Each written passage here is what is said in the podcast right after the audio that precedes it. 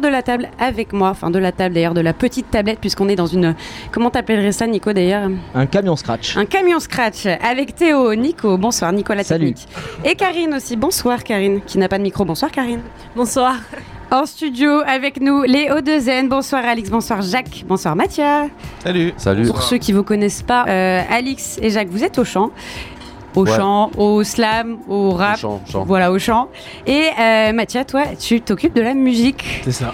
Euh, Pushkin, je vais y arriver, c'est bon, Pushkin. Sur un 5 titres, un rapport du coup à un poète dramaturge du 19e siècle. C'est pour ça que vous l'avez appelé Pushkin.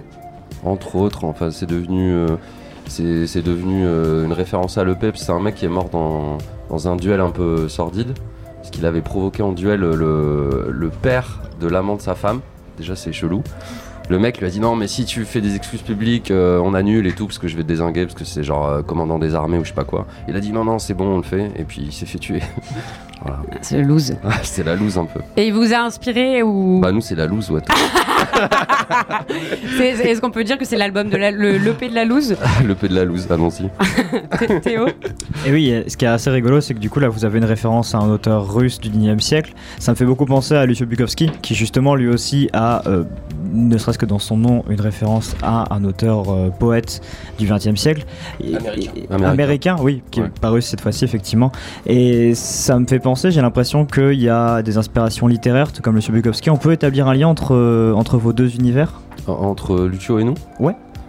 Euh, si ce n'est, le, j'imagine, la- l'amour de, de l'écriture et prendre du plaisir à faire de la musique depuis. Enfin, ça fait longtemps qu'on on s'est déjà rencontrés. euh, on a côtoyé des, des amis à lui et tout, donc c'est vrai qu'on a, on a une démarche, j'ai envie de dire, probablement qui est pas si éloignée. Mais après, en termes de son, je pense qu'on fait des choses complètement différentes. différentes. Mais c'est vrai que oui, en termes de réflexion, peut-être aussi sur l'écriture, sur euh, ce que vous voulez aussi produire en termes de, en termes de, de qualité de, de message, je dirais aussi, il y a, y a peut-être un peu de ça qui, qui rentre en compte? Je sais pas si on est aussi euh, référencé que lui en fait. Je sais que c'est un mec, euh, parce que je suis abonné à sa page, je vois, il poste des bouquins, des trucs et tout. Sincèrement, il a l'air bien plus intello que moi.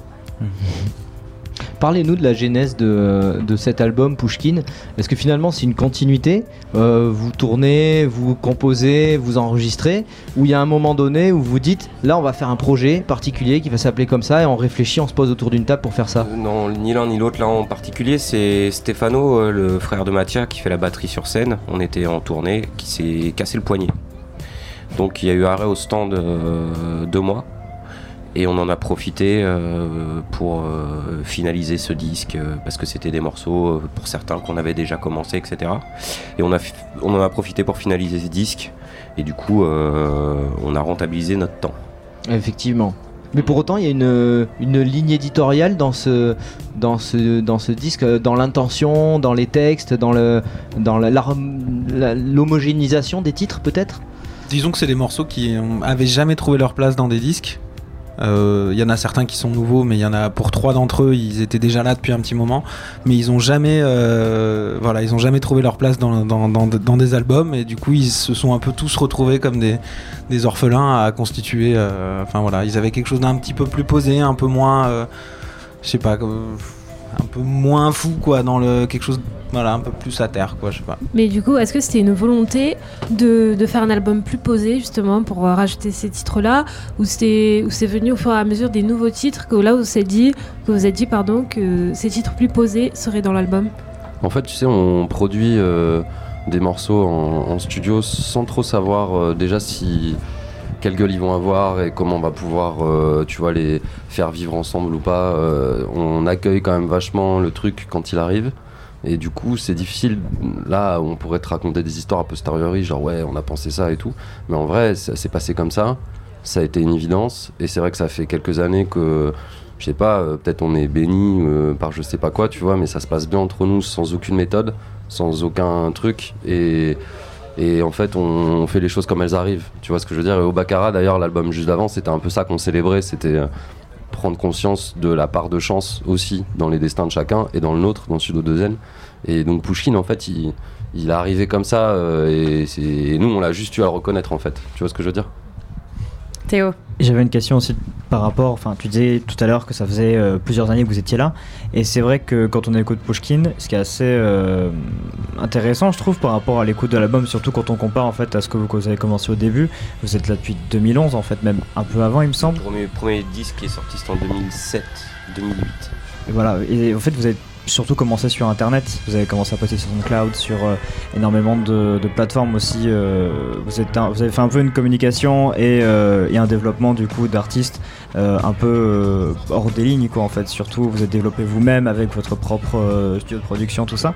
Et ma question en fait elle portait sur le fait qu'après beaucoup d'années à produire et beaucoup d'années à faire de la musique, je me demandais en fait si le public qui vous écoutait maintenant est-ce qu'il n'avait pas un peu évolué avec vous ou est-ce que vous avez évolué en fonction de votre public Euh, la dernière fois, on était en promo à Paris et la fille qui nous posait la question, elle nous, elle nous a dit Je vous écoute depuis que j'ai 11 ans. Donc, euh, Bah, En vrai, moi, c'est pas très loin aussi. ouais, c'est vrai que je... l'évolution- tu évolues avec les gens qui sont là depuis le début, mais tu as beaucoup de nouvelles personnes qui viennent et tu as énormément de personnes qui ne nous connaissent pas et qui monteront peut-être un jour dans le wagon, tu vois. Euh, je sais pas si. Oui, si une histoire qui se partage, euh, mais de là à te dire que tout le monde nous suit depuis le début ou qu'ils ont grandi avec nous ou quoi que ce soit, je peux pas, je peux pas te l'affirmer du En tout cas, il n'y a pas d'intention dans l'écriture de, de Non. s'adresser à une génération en Non, particulier. non, non, non. non C'est nous des- qui changeons avec le temps. C'est nous, on vieillit. euh, et après, tu sais, c'est compliqué de faire des chansons, des chansons qui te plaisent, des chansons qui plaisent aux trois. Donc si tu commences à cibler, à te dire, ah bah, je vais faire ça pour ça, pour ça, pour ça, pour ça, t'es déjà, t'es déjà plus dans le, dans le processus. Enfin, pour nous. Euh, J'ai trouvé dans Pushnik. Pushkin, Pushkin. Pushkin, c'est pas vrai. Je vous jure, je vais regarder mes notes. J'ai Ah écrit- c'est ça. j'ai écrit, Pushnik, vraiment. Dans le camion scratch. Pushkin. Euh, J'ai trouvé quelque chose de très contemplatif et euh, comme si on regardait ce qui se passait, voire même sa propre vie, et qu'on commentait un peu ce qui se passait dans un truc très passé, présent, futur, comment ça a été, comment c'est et comment j'aimerais être. Enfin après c'est peut-être moi qui suis partie loin, mais je trouvais vraiment T'avais ça. fumé? Non, j'avais bu, mais Ouais. Non, mais c'est bien d'écouter Odezen quand t'es un peu, un peu high. Mais en fait, euh, je sais pas, tu sais, nous on a écrit les textes, euh, et forcément on parle de nous, de nos vécus passés, enfin on va chercher dans les souvenirs, on met probablement aussi nos envies, et donc je pense qu'il y a certainement du vrai dans, dans ce que tu dis, mais c'était pas forcément euh, souhaité. avec quelque chose de presque filmographique finalement. Même dans vos clips, je trouve que il y a quelque chose qui ch- chaque chanson pourrait presque appartenir à un film. Si tu le dis, merci. pour clôturer peut-être le, le volet sur les textes, parce que ça Ouais. nous a beaucoup intéressé, on, on était presque en débat. Moi, je trouve que vous avez un côté un peu coquin. Euh, dans les J'aime beaucoup ce mot. et euh, ouais plus que coquin mais euh, dit d'une d'une telle manière que ça passe en fait. C'est pas ni choquant ni quoi que ce soit c'est euh, euh, c'est assez fluide. Et, et d'autres disaient bah non au contraire je pense que c'est pas si coquin que ça. Donc euh, quelle est, euh, quelle est votre opinion sur euh, le côté euh, cru d'eau de zen Bah, le côté euh, cru, euh, je pense pas que Jaco dira le contraire. En fait, nous, quand on écrit, on essaye surtout d'être au plus près de, ce qu'on a envie de dire. C'est pas toujours évident. Et donc, du coup, d'appeler un chat un chat, tu vois, et de pas avoir peur euh, d'utiliser aucun mot. Euh, et de pas non plus tomber absolument dans la rime. Enfin, tu vois, c'est un truc mais qui est venu avec le temps, parce qu'au début, tu t'écris pas comme ça. Mais petit à petit, t'as envie de dire des trucs plus que euh, faire une belle robe, quoi. Donc, je sais pas. Et euh, c'est pas si cru que ça, et pas si coquin que ça, mais en même temps cru, en même temps coquin. ouais, on a eu raison de débattre quoi en fait Débattez, débattez, ne vous battez pas. Et en même temps, avec la musique, Mathias, tu peux nous en parler, ça reste quelque chose d'hyper poétique en fait. Comment toi tu, tu construis cette musique-là? Ah, je, je pourrais pas dire comme ça, mais beaucoup de tentatives. Et euh, c'est vrai que je, notamment un morceau de bleu, euh, le morceau bleu fuchsia, il a eu cinq versions.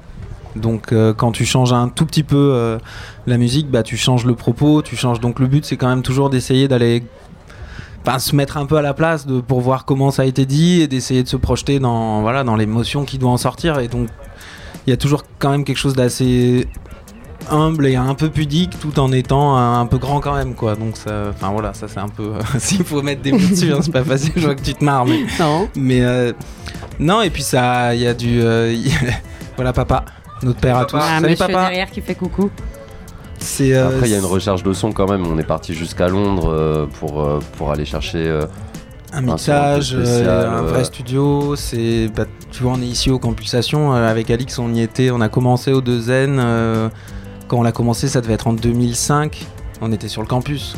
Vois, Donc ça fait quand même 14 ans qu'on essaie de faire le truc. Donc c'est cool si au bout d'un moment il se passe quelque chose. Et sur les cinq versions, comment tu décides toi de te dire euh, Ah, ça- on décide tous les trois. Ok. Il n'y a, y a pas un moment où C'est justement où- pour ça qu'il y a 5 versions. où C'est- frustrant. hein C'est un peu le jeu des Non, sept justement. erreurs en fait. hein. Euh, ces petites images qu'on avait quand on était petit où il fallait avoir la- les, les différences euh, entre l'une et l'autre version. C'est un peu ça, sauf qu'il faut. euh, Ouais, ça va même plus, Plus c'est loin. des vraies versions différentes. Ah ouais. C'est- pas, c'est pas juste une basse qui change ou quoi. Des fois, c'est la couleur du morceau qui change. Ah ouais, complètement. Et en tout Ah, cas, ce qui, complètement. est, ce qui est sûr, c'est que dans, dans le groupe, il y a un truc qui prime, c'est qu'il n'y a pas de compromis. Donc, euh, soit on embarque tous les trois, soit tu vois, il n'y a pas de majorité, ou je sais pas quoi, c'est un peu, euh, c'est c'est un peu une dictature, euh, quoi, au deuxième. Et justement, euh, si par exemple la, morceau, enfin, la couleur du morceau change, est-ce que bleu fuchsia se serait justement appelé bleu fuchsia ou est-ce qu'il y aurait une autre interprétation par rapport à ça? Il serait, euh, je pense, appelé Bleu Fuchsia. Euh, Mais il s'appelait autrement à la base. Mais euh, là, euh, Mathia, il a fait un super travail. Parce que le- moi, Merci, on aime beaucoup le morceau. Mais le souci, c'est que si tu l'instrumentation, tu vas en accord avec le texte et que tu lui donnes un petit côté un peu germinal, tout ça. Là, tu tombes dans le pathos et le morceau est beaucoup moins puissant et le texte est beaucoup moins puissant. Et du coup, ça, ça me fait penser que pour justement revenir sur ce morceau-là, qui est assez, euh, qui est assez fou déjà en termes de production, puisqu'il a, il a cet effet un peu, euh, un peu psychédélique en fait sur la fin de la production musicale. Et au-delà de ça, en fait, c'est un texte qui parle d'une expérience au marché de Rungis. C'est quelque chose que vous avez vraiment vécu? C'est une expérience Ouais, euh, vraie? J'ai Ouais. bossé 6-7 ans. Et vraiment, ouais, le but c'était de retranscrire toutes ces émotions-là en fait dans non, le. c'est juste euh, de, de- d'écrire un texte sur ça. C'est un témoignage, mais euh, ça vient, euh, je- ça vient comme ça, quoi. Ouais. Dans Salope d'amour, il y a presque quelque chose de féministe. euh, en plus, on est en plein dedans depuis quand même quelques Ouais. temps. C'est voulu ça Ce Ah ouais, côté. complètement. bah, parce que vous dites euh, les salopes sont-elles des reines Mm. Se mettre euh, dans cette position-là finalement? Ouais, ouais, ben moi, c'est des destins de femmes que j'ai croisées qui m'ont inspiré ce texte. Des destins souvent euh, assez douloureux, mais de femmes euh, libres et qui avaient quand même euh, cette envie euh, d'exister à 100% en dehors du regard des autres et machin et tout. Et moi, je trouvais que c'était une belle leçon de vie. Et donc, c'est un hommage un peu quand même à. Parce que, en plus, j'ai deux sœurs et tout, tu vois, j'ai grandi dans un, dans un univers du coup assez féminin et je comprends parfois les limites ou la difficulté que peuvent rencontrer des femmes dans leur parcours euh, professionnel ou même tous les jours au quotidien par rapport à un homme où, mine de rien, même si on est dans un pays où euh, je pense que les choses vont beaucoup mieux qu'ailleurs, il y a quand même toujours, euh, tu vois, des espèces de trucs chelous. euh, voilà, donc c'est effectivement un, un chant féministe, tu vois, genre une réhabilitation de, des salopes. Et en même temps, avec une production musicale qui fait très été, c'est assez logique finalement. L'été, on est plus libéré peut-être, Mathia. C'est ouais, c'était une tentative un peu influencée de, groupes comme Grand Daddy ou euh, ou Radiohead dans leur période The Benz quoi. J'avais envie de, tenter un truc un peu euh, voilà un peu pop tapis comme ça qui, a beaucoup plu à Alix tout de suite et du coup ça. Celui-là il s'est vite fini, il a très peu évolué et il est resté quasiment en l'état de la maquette. Au niveau de ton flow, Alix, euh, t'as un- c'est presque symétrique en fait. Chaque, euh, chaque couplet, euh, il y a une rythmique que tu, que tu imposes à chaque morceau en fait. Euh, et du coup, je me suis demandé si tu commençais pas par écrire en mettant des petits points un peu façon, façon morse, que, que c'était pas le rythme qui t'imposait finalement le, le texte et C'est l'écriture. pas tellement le rythme, effectivement, c'est plus la mélodie. Moi, j'écris toujours sur. je commence toujours à, à poser des, des trucs sur, euh, sur la musique de, de Mathia et souvent je, je fais du yaourt, quoi. Ouais, ta ta Avec ta un ta ta. dictaphone, ta, euh, ouais, nan, nan, nan, nan. Et après, je vais mettre des mots dessus. D'accord. Ouais. Ouais, on a percé le, le, le mystère de mystère. composition d'Alix. Allez, Allez-y. On est fiers. Et à deux, puisque vous êtes euh, deux au chant, vous êtes toujours en accord avec ce que vous voulez dire? Bah si, puisqu'il n'y a pas de Quand on compromis. n'est pas en accord, on le, on le dit pas ou on le fait pas ou on le sort pas. C'est comme pour un morceau. Et pourquoi ce choix de pas de compromis justement? Vous l'avez dit tout à l'heure. Parce que c'est, euh, l'important c'est ce qui est au milieu, c'est pas toi. Ouais, Et donc il faut que tout le moment, monde soit euh, d'accord. C'est comme ça qu'on s'est fait. hein. Mm. Du moment que tu, tu arrêtes de penser comme ça, de dire c'est l'important, c'est pas moi, c'est le projet, ou c'est le groupe, ou c'est mes amis, ou c'est ce qu'il y a au milieu, les choses sont mieux. Du jour au lâcher. Mais c'est- pas forcément incompatible avec le compromis. De- le fait de se dire c'est pas moi, c'est ok, euh, c'est la démocratie par exemple, j'accepte. Le fait qu'il faut, il faut non, que- mais alors ça veut pas dire qu'on n'est pas capable chacun de bouger nos propres lignes, euh, Ah, des fois en pleine conscience du truc. Mais D'accord. je dis beaucoup de trucs hein, ce soir, mais c'est juste que quand même, euh, faut que ça soit euh, complètement digéré, quoi. Donc c'est plus un compromis. Enfin, tu vois ce que je veux dire? C'est un peu pur jus, quoi, quand même. C'est pour ça qu'à la fin, il reste vraiment que le truc qui nous a vraiment plu à tous les trois de la même manière. Et du coup, c'est pour ça qu'on peut les assumer, les jouer longtemps et tout ça. C'est pour ça que ça dure euh, depuis aussi longtemps, de Zen, c'est que vous mettez votre ego de côté et que. Entre Ça autres, glisse. ça en fait partie, peut-être. Et qu'on est super cool tous les trois. va. Je sais pas. On s'amuse bien. Merci Eudezen. Merci. rien, merci à vous. Pushkin, j'ai réussi à le dire en fin Yeah je suis hyper fière. On le retrouve où? On le retrouve euh, partout. On le retrouve sur euh, toutes les plateformes et conneries, les magasins. Voilà, si tu cherches, tu trouves. Si on cherche, on trouve. Et vu qu'on est en presque direct, donc euh, le soir où vous l'entendrez, vous serez plus sur la scène des Camps Pulsation. Les prochaines scènes à venir, c'est. Euh, là, on commence une tournée à Grenoble euh, le, le week-end prochain. Et ensuite, on va enchaîner une bonne trentaine de concerts. On va même avoir la chance de, de jouer à Berlin, Londres, New York, San Francisco, Los Angeles, Montréal. On fait sept pays, c'est trop la fête. Oui, j'ai vu sur votre Facebook, c'est que vous, euh, vous avez euh, demandé en fait aux gens de se manifester si vous voulez que vous jouiez, c'est ça? Exactement, et pour rigoler, on a ouvert des villes euh, improbables et ça a marché. Trop bien. Donc Voilà. si on veut toutes les dates, on les retrouve sur votre page Facebook, slash tour. Merci Léo Dezen. Merci. Ciao, merci Et je beaucoup. propose qu'on écoute directement Salope d'amour de Dezen dont on parlait tout à l'heure. Avec plaisir, merci.